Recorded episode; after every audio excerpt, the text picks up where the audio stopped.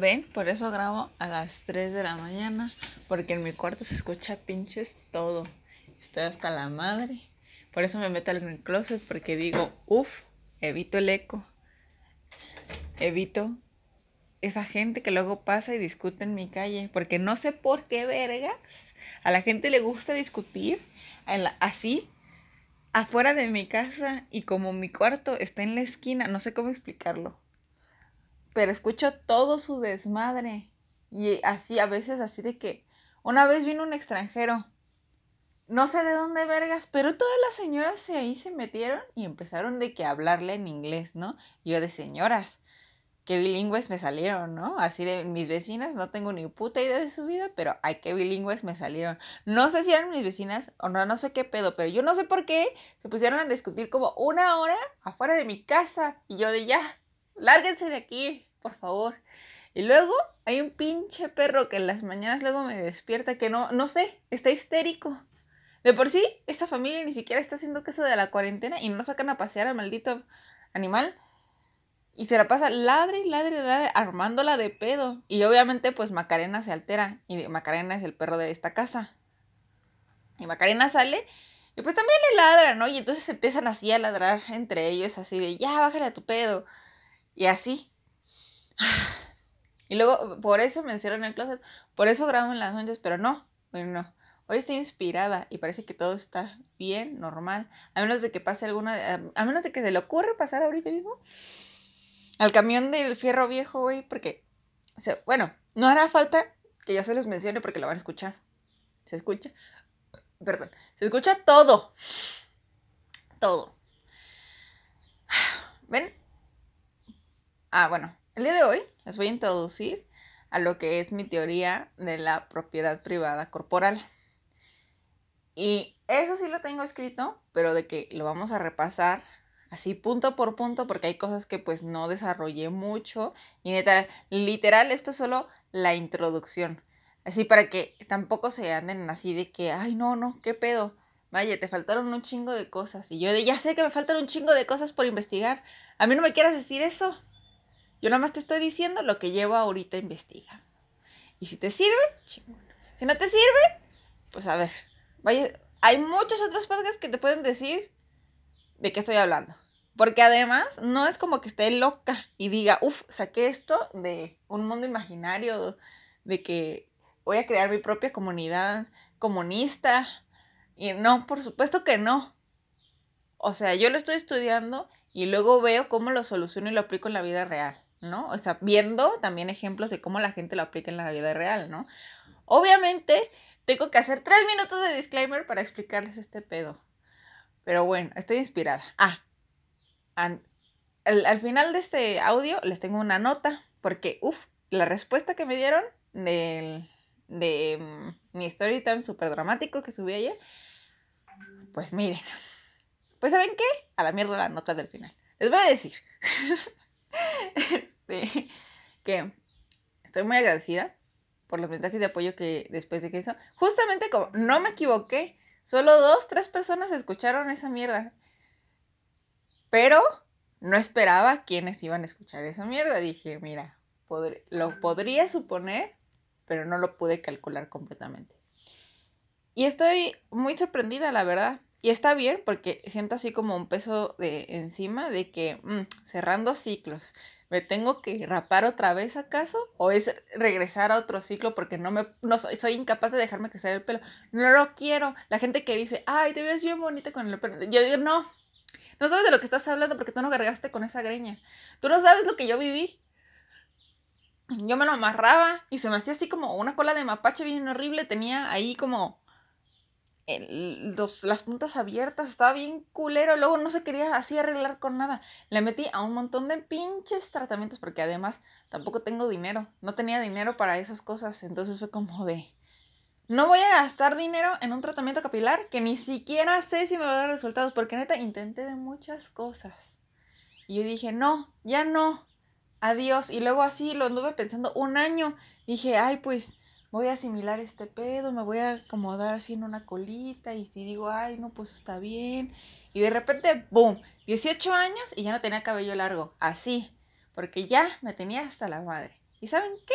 Sí, cerrar ciclos, me voy a rapar otra vez el pelo porque Britney está dentro de mi corazón. Me voy a rapar el pelo y me va a valer verga, pero ¿saben cómo voy a iniciar un nuevo ciclo? Así, amigos. Inicia la mitad, la segunda mitad del, 2020 inicia el ciclo de las pelucas. Oh, y nadie más va a poder parar.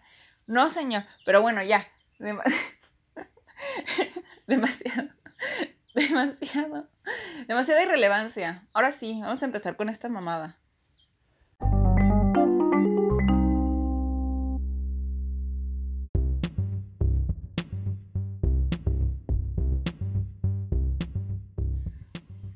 La privatización del cuerpo por Mayela Rodríguez Guzmán. A ver amigos, la o sea, utilizo la palabra privatización y no como apropiación porque apropiación implica en el arte como una serie de cosas así como que es toda una corriente en donde tomas una, un elemento visual y lo, y lo transformas en algo tuyo. Por ejemplo, algo como la Mona Lisa y de repente un señor asiático gordo se disfraza de ella y se toma unas fotografías, entonces eso como es apropiación en el sentido visual. Y pues como yo estoy trabajando en el área visual, pues sí me parece un poco riesgoso utilizar esa palabra, pero entonces por eso utilizo la palabra privatización. ¿Y qué pasa con la palabra privatización? Pues que me estoy apropiando de ella porque... Ah, pues porque la palabra privatización, miren, aquí viene, aquí lo escribí. Deriva de privatizar que, a su vez, se compuso a partir de la suma de dos componentes en esa lengua. El verbo privaré, que, significa quitarle algo a alguien que lo poseía, y el sufijo izar, que es equivalente a convertir en, ¿no? Pero si ustedes buscan privatización en Google, los primeros resultados que van a lanzar será como cosas eh, a nivel como se utiliza la palabra más como a nivel de empresarial. Entonces, este, pues técnicamente yo me estoy refiriendo como a la privatización de, de, esa, de esa forma, ¿no? De, de quitarle algo a alguien o asumir que algo te pertenece a ti.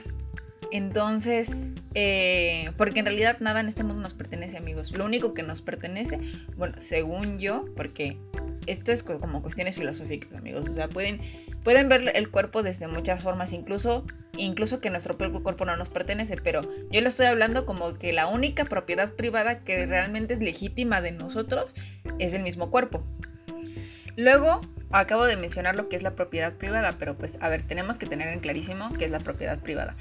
Son los bienes de cualquier tipo, o sea, las viviendas, capitales, vehículos, objetos, herramientas, incluso fábricas, edificios enteros, terrenos o corporaciones que pueden ser poseídos, comprados, vendidos, arrebatados o, alejados o dejados como herencia por personas naturales y jurídicas distintas del Estado.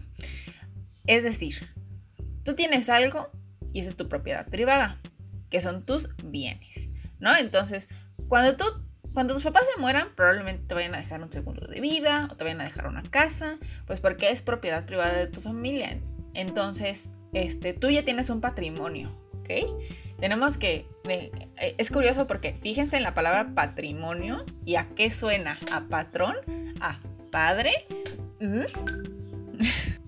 Así que todos los bienes que tú tengas, es, eso es lo que conjunta la propiedad privada. Y ustedes dirán, pero Maye, son objetos. Yo les voy a decir, ah, sí, pero no te das cuenta de que, nuestras, que nuestra cultura, este, y nuestra cultura visual está súper, estamos súper acostumbrados a cosificar el cuerpo. Eso quiere decir, ahorita lo vamos a ver, ¿Qué, quiere, ¿qué quiere decir cosificar y todas esas cosas? Entonces tienes que tener como muy en cuenta en esto, ¿no? Así de, pues sabes que la propiedad privada en teoría se aplica para los objetos. Ah, pero ¿qué pasa si la propiedad privada empieza a ser personas también? Y todo esto lo vamos a ver a través de Frederick Engels, que es por la familia. Entonces, vamos allá. Algo que le di a este, este enfoque de investigación es que obviamente tenía que ser relacionado a la cultura visual. Entonces, ¿qué es lo que está haciendo la cultura visual para que nosotros estemos y qué tiene que ver? Es técnicamente estoy uniendo tres temas, lo que es la cultura visual, eh, los regímenes escópicos lo, la propiedad privada eh, y la formación de la familia y el Estado y las relaciones interpersonales y las relaciones monógamas. Y ustedes me dirán, pero verga, Maye, ¿cómo uniste todo este pedo? Hmm. Somos lo que escribimos, dirigimos, reproducimos o pintamos. Somos creadores de las representaciones sociales. Veo y escucho, pienso y hago. Esto quiere, a esto me refiero con que lo que vemos en la pantalla es lo que reproducimos, lo que hacemos en la práctica. Entonces, muy independientemente, y ustedes dirán, pero la pantalla técnicamente es una representación de lo que hacemos en la práctica. Y sí, pero es un círculo vicioso. Es decir, que si nosotros seguimos fomentando ideas, por ejemplo, de homofobia, y eso es lo que estamos viendo en la pantalla, como, como seres que, o sea, especialmente como gente que está en blanco, ¿no? Así de que estamos apenas en nuestra formación y nosotros vemos esos comportamientos, pues lo normalizamos. Así como la cultura visual es una excelente herramienta para idealizar, romantizar y normalizar situaciones cotidianas. A ver, me refiero y vuelvo a recargar que en este ensayo la privatización del cuerpo lo estoy tomando como que la cultura lo fomenta, es, es como, es una cultura que fomenta el poder sobre el cuerpo ajeno. Y esta consiste en dos entidades, la pasiva y aquella que ejerce el poder. La que ejerce el poder asume y maneja acciones laborales, sexuales y emocionales. Con o sin consentimiento. O sea, esto también podríamos llevarlo a, una situación de abuso de poder. Antes de meternos a las situaciones eh, de relaciones personales y cómo se reflejan estas en las películas, en las series o en las pantallas, eh, vamos a hablar sobre la privatización corporal, pero en el proceso civilizatorio de Engels. Es decir, que necesitamos saber de dónde viene esta cultura, de dónde vienen estas costumbres en las que tenemos relaciones monógamas y, y cuál era su función en aquel entonces, ¿no? O sea, porque no se trata de ir en contra de un, de un sistema eh, matrimonial solo porque sí, o sea, solo porque me incomoda, solo porque no quiero, pues no. Eh, es entrar a ese nivel porque tenemos que saber qué cosas son rescatables de ese sistema o en qué situaciones realmente nos beneficia seguir o por qué no nos beneficia seguir por ese sistema. Sin, es más bien saber de dónde provienen las ideas para saber si son aplicables en la actualidad.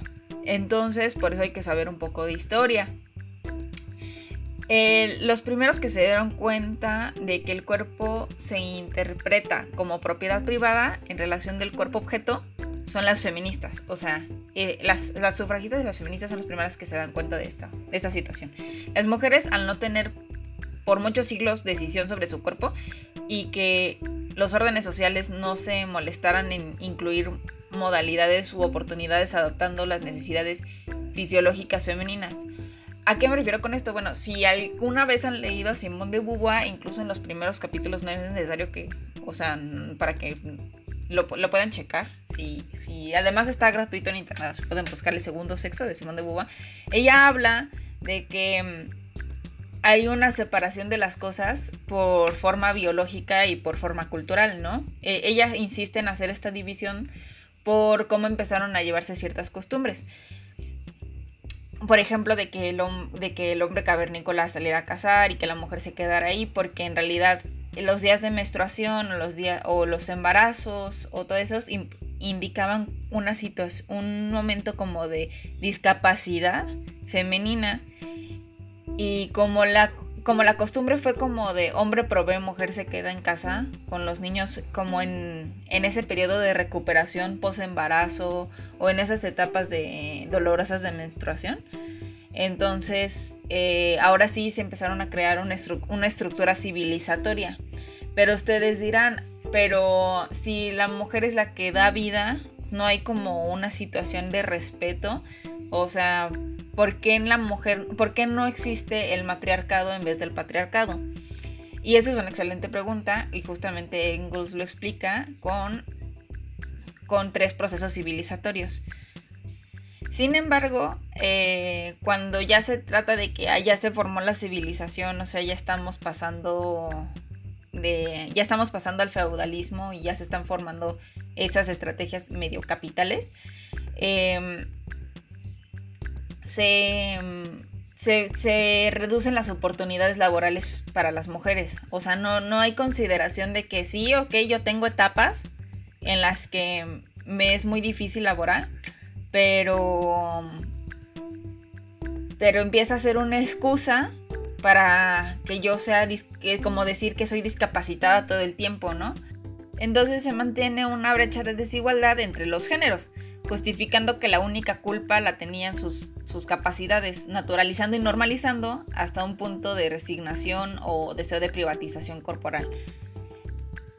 Con deseo de privatización corporal me refiero a creer que no son capaces de, de mantener nuestro propio cuerpo femenino en una vida digna como que a, a fuerzas necesitamos el apoyo del hombre cavernícola proveyendo en nuestros momentos de mm, difíciles femeninos, como para que para que a, huevo tengamos una, o sea, para que nunca nos falte el pan, por así decirlo, aunque las condiciones evidentemente fueron evolucionando, hubo mercados, hubo gente que se encargaba de eso, sin embargo la costumbre pues se, se preservó porque esas dinámicas eh, parecían ser funcionales en el sistema matrimonial de, aquel entonces. Y se cede todo control corporal a una institución patriarcal que nos promete protección. Ejemplos de esto sería la iglesia, que domestica el cuerpo para la castidad y a obediencia de doctrinas eclesiásticas escritas para el beneficio del obispo o papa. O, o sea, es decir, que las monjas, este, seguir cierta moral y ética como para evitar situaciones de sobrepoblación o de escasez de comida o este y ese, ese esas ideas sobre la represión sexual em, las, las mistificó la iglesia. O sea que, que se creó toda una leyenda y y una idea de, castidad y de este, redención alrededor del sexo que al final de cuentas su función práctica era evitar situaciones de... E, era volver a estas comunidades matriarcales. La familia, que también es otra institución que, que promete, o sea, que promete protección, es que el cuerpo femenino está diseñado únicamente con fines reproductivos, donde tiene que someterse a los deseos y cuidados del marido y proporcionarles un heredero. O sea, otro ejemplo sería las, las profesionales, que en la mujer empieza, cuando más bien cuando la mujer empieza a tener espacio en el campo laboral o cuando se le es permitido ser asistente o algo por el estilo, em, eso ocupa únicamente puestos que refuercen su rol doméstico, o sea, que sean de asistencia y de servicio, si y si pretende alcanzar un puesto superior, primero tendría que eh, esclarecer su interés por encima de, sus, de las instituciones familiares. Entonces, ahorita, ahorita vamos a explicar todo eso en profundidad. No se altere. Y las académicas, que si son maestros, si son maestras o madres, su cuerpo es usado como vehículo de comunicación. Es decir, que las relaciones de comunicación están instituidas por pensadores o académicos varones privilegiados. ¿Quiénes son los que ofrecen la información? Pues los hombres. O sea, ¿quiénes escriben la historia? Pues el hombre. ¿A favor de qué están escribiendo la historia? Pues a favor del patriarcado. Entonces, Em, y de hecho no solo es cuestión de que solo hombres y ya, sino de que el que esté el que tenga el privilegio, quiero decir que si es el, país conquistador, pues es el, es el que va a escribir la información, es el que va a proporcionar la investigación y es quien va a elegir los vehículos de comunicación. Entonces, después de la, o sea, cuando las mujeres empezaron a suscitar más en áreas laborales y dijeron, pues maestra, te queda muy bien, pues la, al fin y al cabo, la información que estaban proporcionando era a favor del patriarcado. O sea, es como si, una, si la representante es mujer, entonces para las mujeres que están recibiendo esa educación como, como que van a seguir digiriendo lo que el hombre le esté diciendo. Me estoy explicando, o sea, podría, podría este, darse esa situación y yo creo que fue la mayoría de las situaciones. Incluso hoy en día, pues la información se manipula en función de quién tiene el poder en ese momento, ¿no? Pero siempre va a haber una ventaja eh, hacia el hombre blanco, eurocentrista, ¿no? Entonces, eh, eso más o menos, para, para eso va lo, lo que es el poder de las instituciones académicas sobre el cuerpo femenino, ¿no? Esta relación que tenemos de jóvenes, así de maestro o alumna, em, y también sus situaciones de poder, por eso, por eso se tiene que ver esto también desde cómo se ejerce el poder según Foucault, porque estas reproducciones luego se ven en jefe empleada y padre hija, ¿Por qué hablo de la privatización del cuerpo refiriéndome primero desde el cuerpo de la mujer? Porque es el primer cuerpo privatizado. Em, bueno, sigamos con las instituciones académicas. Pierre eh, Bourdieu cree que las instituciones académicas, lejos de enseñar valores democráticos y establecer relaciones igualitarias, benefician a los sectores sociales, culturales y económicos privilegiados. De esta forma se reproducen las desigualdades sociales, a las que conciben como naturales e irreversibles. Y a ver, esta dinámica incluso yo la noté en la actualidad, porque en el, por ejemplo, yo estaba en el Tech Milenio, que entre broma y broma, la verdad se asoma, que decían que era como la versión barata o más accesible del TEC de Monterrey, porque estábamos en, en el sistema del TEC de Monterrey. Lo que pasa es que sí noté cuando yo pretendí entrar al TEC de Monterrey, que sus mecanismos son en plan de soy emprendedor y voy a ser jefe y voy a cambiar a México, pero bajo mi liderazgo, o sea, que, decía que son escuela de líderes, y la mentalidad que se ejercía en el TEC Milenio era del buen empleado. O de, sí había mucha cultura del emprendedor, pero no a la escala ni con la atención que se le hace al TEC de Monterrey. Y muchas escuelas, eh, como el nivel de Tech Milenio, son más o menos parecidas. Y de todas maneras es un sector privilegiado como decir que soy el jefe de los empleados, pero no soy el propietario de la, de la empresa. Y eso es lo que yo percibía bastante en las conferencias que ofrecía la preparatoria. Entonces no es una situación que yo esté diciendo, ay, esto ya pasó, esto es hablar de situaciones extremas, de cosas. No, es que todavía se ve reflejado en muchas circunstancias. Y la educación todavía, en especial la educación privada, sigue, sigue dándole un enfoque a las personas muy distinto que se da en las instituciones públicas, porque incluso en las instituciones públicas es como de sacar adelante a tu familia. ¿Cómo? No sé, porque obviamente no estás en el estatus social como para, como para que yo te esté vendiendo una aspiración que no conoces, que no, que no puedes partir de la estabilidad económica. Ahora, pues estoy diciendo esto a partir de lo académico, pero la cultura de poder en realidad se, se ejerce en todos los campos sociales. Y las feministas y la teoría de género abogan que siendo no parte de la minoría, su cuerpo siempre será parte del sector vulnerable. O sea, ya vamos entendiendo, si, es, si hay problemas de capitalismo, si hay problemas de racismo, de desigualdad, sin embargo, o sea, en la historia, si discriminaban a los negros, las más discriminadas iban a ser este, las negras. Si existen, si hay discriminación con, discapacitados. Van a ser más discriminadas las discapacitadas. Entonces, dentro de lo vulnerable, la mujer siempre va a ser vulnerable, muy independientemente de cuál sea su estatus. Mm, ¿Va? Y tenemos como antecedente las, los abolicionistas y las sufragistas, es justamente lo que les estoy diciendo, ¿no? De que rescatan las ideas de igualdad a través del origen de la propiedad privada, la familia y el Estado. Muchas de estas ideas que les estoy contando, eh, pues estamos viéndolo ahorita desde Engels, no hemos salido de esa sección. Em, pero sí varias de, estas cosas sí son en plan de que lo sacaron de Marx o lo sacaron de Engels o lo sacaron de Foucault o lo sacaron de, quién sabe qué. Bueno, Foucault ya es muchísimo más adelante, ¿no? Pero son filosofías que rescatan, que abogan por la igualdad de las clases sociales y es ahí de donde... y de racialidades, que es ahí de donde se agarran las feministas como para argumentar así de, bueno, o sea, si, si estamos en el movimiento abolicionista, ¿por qué vergas no hay un movimiento sufragista? ¿Por qué no vergas hay un movimiento feminista?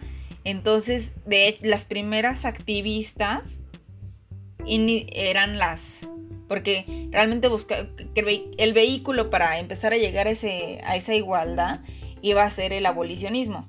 No, que, decir que las activistas eh, sufragistas se dedicaban también a, a, este, a comprender situaciones de racialidad. Y eso es, es parte de la historia, o sea, es algo que se debe de tomar muy en cuenta cuando se habla de feminismo. Porque tú dices, güey, estas ideas no salieron de la nada, estamos en la cuarta hora, cuarta ola, o sea, no mames. a ver, en un capital económico, bienes, tierras, propiedades, donde el dueño es el hombre privilegiado, él se convierte en el sujeto que ejerce poder sobre su esposa y sobre sus hijos, empleados y discípulos.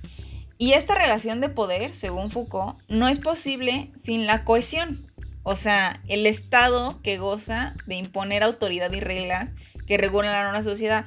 Es como, no sé si alguna vez han visto esos cortometrajes o fábulas o lecciones en las que tienes un personaje que es abusivo y ejerce su poder sobre, sobre, un, sobre un sujeto vulnerable pero ese sujeto vulnerable transmite esa agresividad a otro sujeto todavía más vulnerable, ¿no? Entonces es como la, cadena de la agresión y del abuso de poder, ¿no?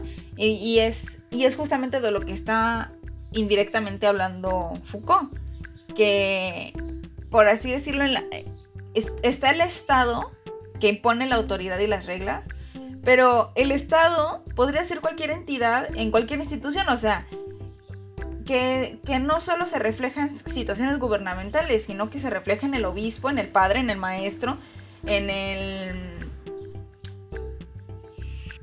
¿Y saben qué? También se manifiesta en el esposo, o sea, ya a nivel de que no, no estoy formando una familia, pero sí estás formando una familia. Es solo que son diferentes prácticas y no llegamos a la misma formalidad sin embargo, siguen siendo las mismas consecuencias. Por eso para mí es como muy importante que se replanteen cómo quieren seguir con esas costumbres de, que, residuales del matrimonio monógamo. O sea, hay que, hay que ser críticos. Bueno, pero ustedes dirán, ay, bueno, pero no todo es injusticia, ¿no? Porque al, al, final de todo hay que hay como una conversación en donde todos están de acuerdo, porque hay mujeres que sí les gusta ser amas de casa y antes era como algo anhelado de que, ay, ya salí contigo una vez y ya me voy a casar porque pues, me urge de que no tengo oportunidades laborales allá afuera, pues la única forma que me voy a mantener es pues casándome y mi familia y luego mi mamá va a envejecer y la chingada, ¿no? Muchas preocupaciones. Para eso tendrían que ver la película de, eh, de Orgullo y Prejuicio, como para que lo entiendan, pero todas esas como de época de victorianas explican muy bien este pedo. Mujercitas también lo explican. Entonces, indirectamente dices, ay, es que las situaciones eran muy complicadas y pues era muy diferente. No, pero no ha cambiado mucho el asunto, cariño, no ha cambiado mucho el asunto. Para que los intereses del sujeto privilegiado funcionen, se necesita el apoyo la disposición del resto de los subordinados. Entonces entra un estado de cohesión, que es un estado de consenso entre los miembros de la con percepción de permanecer a un proyecto o una situación común. ¿Qué puede ser ese proyecto? Podemos llevarlo desde el nivel de, ay, quiero terminar mi tarea y tengo trabajo en equipo, o lo podemos llevar al nivel de la familia. En plan de, yo soy un hombre, tengo mis tierras, necesito una esposa para que me dé un heredero, y la dinámica familiar va a ser esa. Lo voy a educar para que herede mis bienes y, y si tengo una hija, la voy a casar con alguien más para hacer unión de bienes. Eso es, para eso sirve el fucking matrimonio. A mí me quieran vender esas mamadas romantizadas. No, señor, eso es muy del siglo XIX, amigos. Muy del siglo XIX y también son mecanismos para seguir fomentando, como ya les había dicho, son mecanismos visuales para seguir fomentando costumbres. Para lograr esos objetivos económicos es necesario un adiestramiento corporal. Ahora vamos a hablar de los métodos de disciplinamiento corporal, el matrimonio y las relaciones interpersonales. Oh sí, amigos, ahorita se van a dar cuenta de, del origen de las relaciones monógamas. Y ahí ustedes me dirán, oh sí, me encanta, o van a decir, mm, tengo que pensarlo. Eso va a depender de ustedes, pero yo les voy a dar los hechos. Dice Frederick Engels explica la propiedad privada y la familia en tres estados culturales. El salvajismo, la barbarie y la civilización, que la civilización es la que estamos viviendo ahorita, que influye, o sea, pero vean cómo lo, lo explica, ¿no? Así como de son formas de vivir, pero este, pero ya como dicen, no, no, no, la, nuestra es la civilizada. Además como que la palabra civilizada sí está como muy romantizada y digo, mm, pues mira, civilización, no lo sé. Entonces ahí está. Eh, y todas esas condiciones tienen que ver con la familia. O sea, el salvajismo y la barbarie no es así como de, uff, uso taparrabos, unga, unga. No, no, no, no, no. Es cómo se están relacionando los seres en una comunidad. Entonces, eh, por eso son la situación cultural y, la, y qué es lo que pasa en la situación familiar, ¿no? Entonces vamos a ver.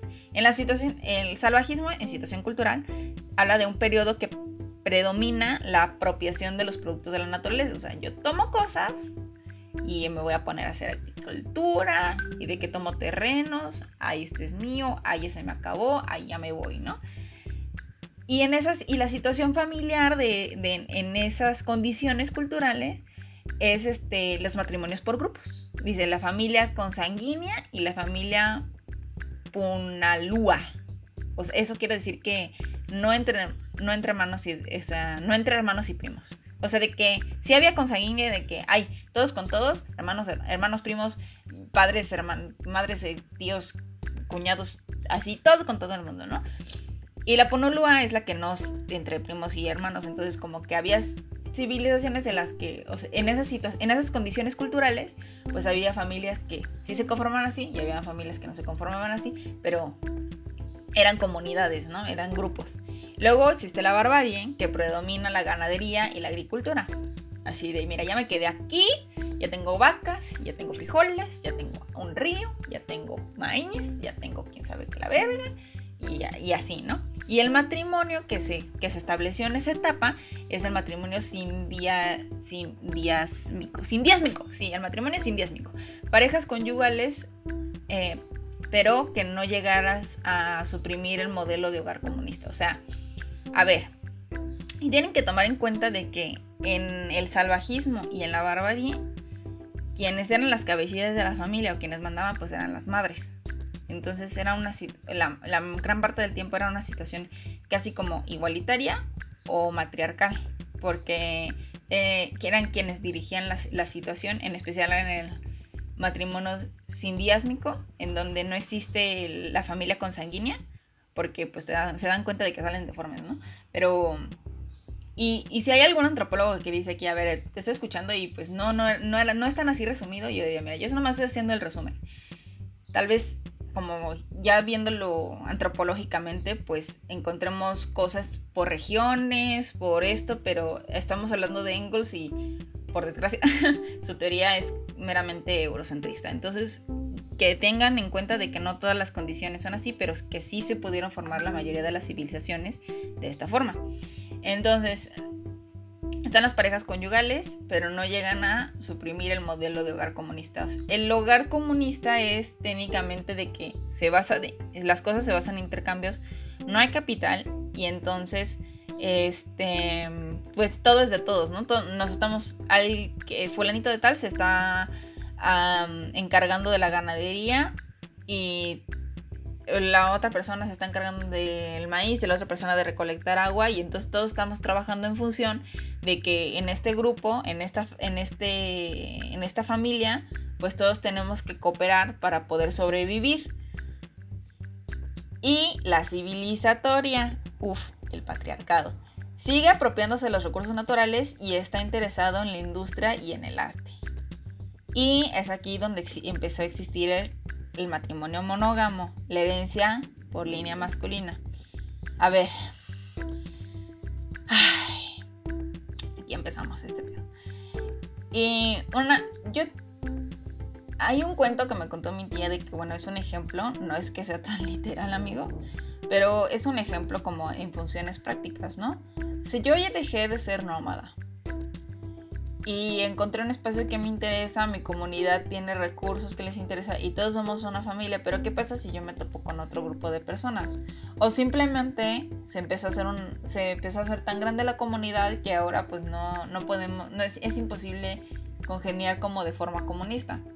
Entonces, o, o en función de, o necesitamos más recursos de otros lados, o alguien más se apropió de tierras que me interesan, etcétera, etcétera, etcétera. Entonces, en, en una situación así, pues se necesita, em, empezaron a existir los matrimonios monógamos porque eran los únicos que garantizarían como un seguimiento de la propiedad privada.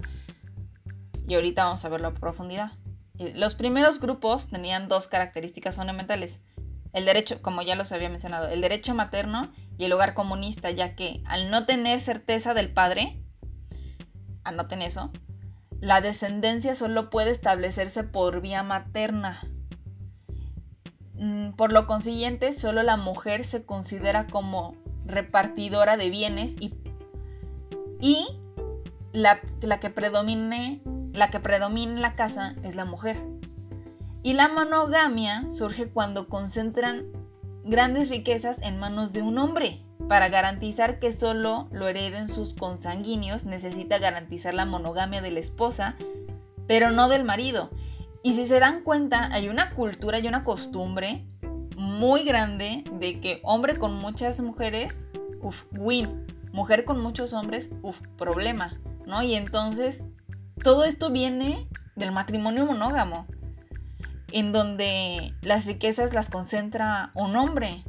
Pero si, eres un hombre y me estás escuchando, o si no eres un hombre y te imaginas con pene, ¿cómo garantizas que tus herederos son tus herederos si la única que sabe quién tuvo con quién tuvo relaciones sexuales y cuenta esos días y parió a esa persona va a ser la mujer? La abolición de, eh, esto lo escribe Engels en su libro, la abolición del derecho materno fue la gran derrota histórica del sexo femenino en el mundo. El hombre empuñó las riendas también en la casa y la mujer se vio degradada, convertida en servidora, en la esclava de la lujuria del hombre, en un simple instrumento de reproducción. ¿Ahora entienden? O les sigo explicando, porque aquí todavía me faltan unas tres paginitas. Voy a terminar con, ese, con, este con estos párrafos y luego les voy a dar un descanso para que pues piensen en casa qué pedo. Y después vamos a concluir esto en una segunda parte porque ya es mucho tiempo. Recayendo en una serie de restricciones corporales sobre la mujer. No tener, o sea, esto quiere decir que una relación monógama unilateral, que sería la de la mujer como para garantizar eh, la distribución de bienes, tendría que ser este que eh, tienen que recaer un montón de cosas sobre la sexualidad femenina, o sea, no tener relaciones sexuales fuera del matrimonio, no permitir que tengan propiedad privada y por lo tanto no permitir que tengan herramientas ni posiciones para conseguirlas por sí misma. O sea, es como excluirla para, para, que, para garantizar la herencia de vida masculina, tengo que garantizar que esté reprimida la mujer. Usar sus cuerpos de moneda de cambio para conjunto de bienes, tierras y propiedades. O sea, regresamos a, este pequeño cuento que les voy a decir. No voy a decir que eran los, los nombres que utilizaban, pero bueno, es como una forma de decirlo. Pedro vino de una comunidad legendaria, en donde se quedó y encontraron unas tierras muy agradables. Había agua, animales y alimento. Sin embargo, esto nunca fue suficiente para alimentar a toda su familia. Aunque todos colaboraran en esa comunidad, Pedro se dio cuenta de que no a, pocos metros de él existía otra familia, en, el que, en la familia de Juan. El caso es que Juan y Pedro tenían bienes que ambos deseaban y entonces existió el intercambio. Sin embargo, se dieron cuenta a largo plazo que no iban a vivir para siempre, que todo se quedará, en, eh, que todos los bienes que, que necesiten o los negocios se los quedarán sus hijos. Y esa amistad y esos acuerdos mercantiles no sabían si iban a prosperar las siguientes generaciones, porque también podría recaer en un arrebatamiento violento. Entonces, Pedro tuvo una hija, Juan tuvo un hijo, y, les pareció muy lógico formar una familia. Sin embargo, Juan tenía la preocupación de que la hija de Pedro tuviera relaciones sexuales con alguna persona fuera de la comunidad. Por lo tanto, su trato a largo plazo no iba a funcionar y la familia de Pedro se fusionaría con alguien que no sería la de Juan. Al tener un hijo. Entonces, la educación de la, hija de Pedro consistió en desinformarla sobre su sexualidad, mintiéndole sobre sus capacidades como ser humano y que, la y que por el bien de la familia tendría que unirse en matrimonio y generar un heredero para que ambos bienes pudieran ser compartidos. Paralelamente se desarrollan ideas filosóficas del ideal ético que propone el Fedón de la purificación del alma mediante la negación del cuerpo. O sea, ustedes dirán así de, ay, pero no solo es esto, ¿no? Porque en realidad también te lavan mucho el cerebro de que te meten muchas cosas espirituales y esotéricas y la mamada, como para tú decir, uff, estoy pecadísimo. Pero, ¿de dónde vienen en realidad esas ideas? Porque mm, que la... Mm, ustedes dirán, pero no solo es en relación a la mujer, o sea, la iglesia ha fomentado que la represión sexual tanto en hombres como mujeres. Y, y yo les voy a decir, de, como un, podría ser un origen de esas ideas, la influencia que, tuvo Platón. Oh sí, esto es una idea platónica, amigos, del Fedón. bueno, más bien, es una idea que viene del Fedón. Entonces, dice, purificarse es habituar el alma, a dejar la envoltura corporal y vivir como ella pueda. El resto de goces que depara la vida, la comida, el amor corporal, la, la fruición que pueda brindar el aspecto de las cosas, son, solamente, son necesariamente placeres impuros. Y esto lo escribió Sócrates en Diálogos Platónicos. Entonces, es este, o sea, ahí, ahí está la idea principal de que hay que alimentar la mente, de que el cuerpo vale shit, de que hay que, pues como viva, como se descuida, quién sabe qué. Y luego ahí ya metieron ideas en plan de, pues hay que castigar el cuerpo, porque es la situación de nuestros pecados, es lo que nos, lo que nos arruina a todos. Y es lo que, o sea, le echaron la culpa al cuerpo. Ahora, represión sexual, represión de amor propio, ¡uf! Éxito, como si, como si toda la humanidad nos hubiera servido esa mamada. Excelente, ¿no? Más tarde el diálogo lo, lo integraría el judío, el cristianismo en sus doctrinas. la iglesia terminó absorbiendo las instituciones matrimoniales y familiares, educativas y las estatales gubernamentales. O sea, la iglesia dijo, mira, yo me voy a apropiar de todo este pedo. Y no solo llenando de una carga moral y mitológica al cuerpo femenino, sino también limitando y adiestrando todos los cuerpos a favor de sus intereses económicos, o sea, el colonialismo, la esclavitud, el control de natalidad, el diezmo, etc. Como técnicas de adiestramiento, procesos de dominación y maneras de obtener obediencia. Bueno amigos, los voy a dejar con esto, luego concluiremos que ya solo faltan dos páginas, será más corto la próxima vez.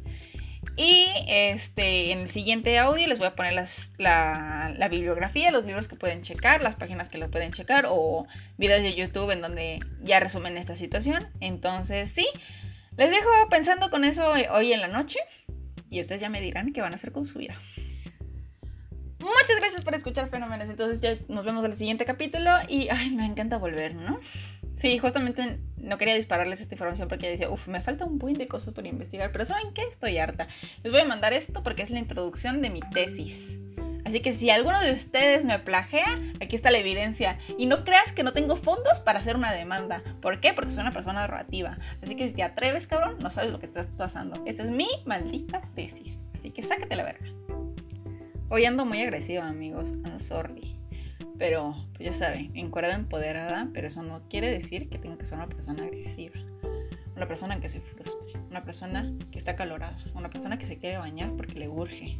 Entonces, sí amigos, no se lo tomen tan personal.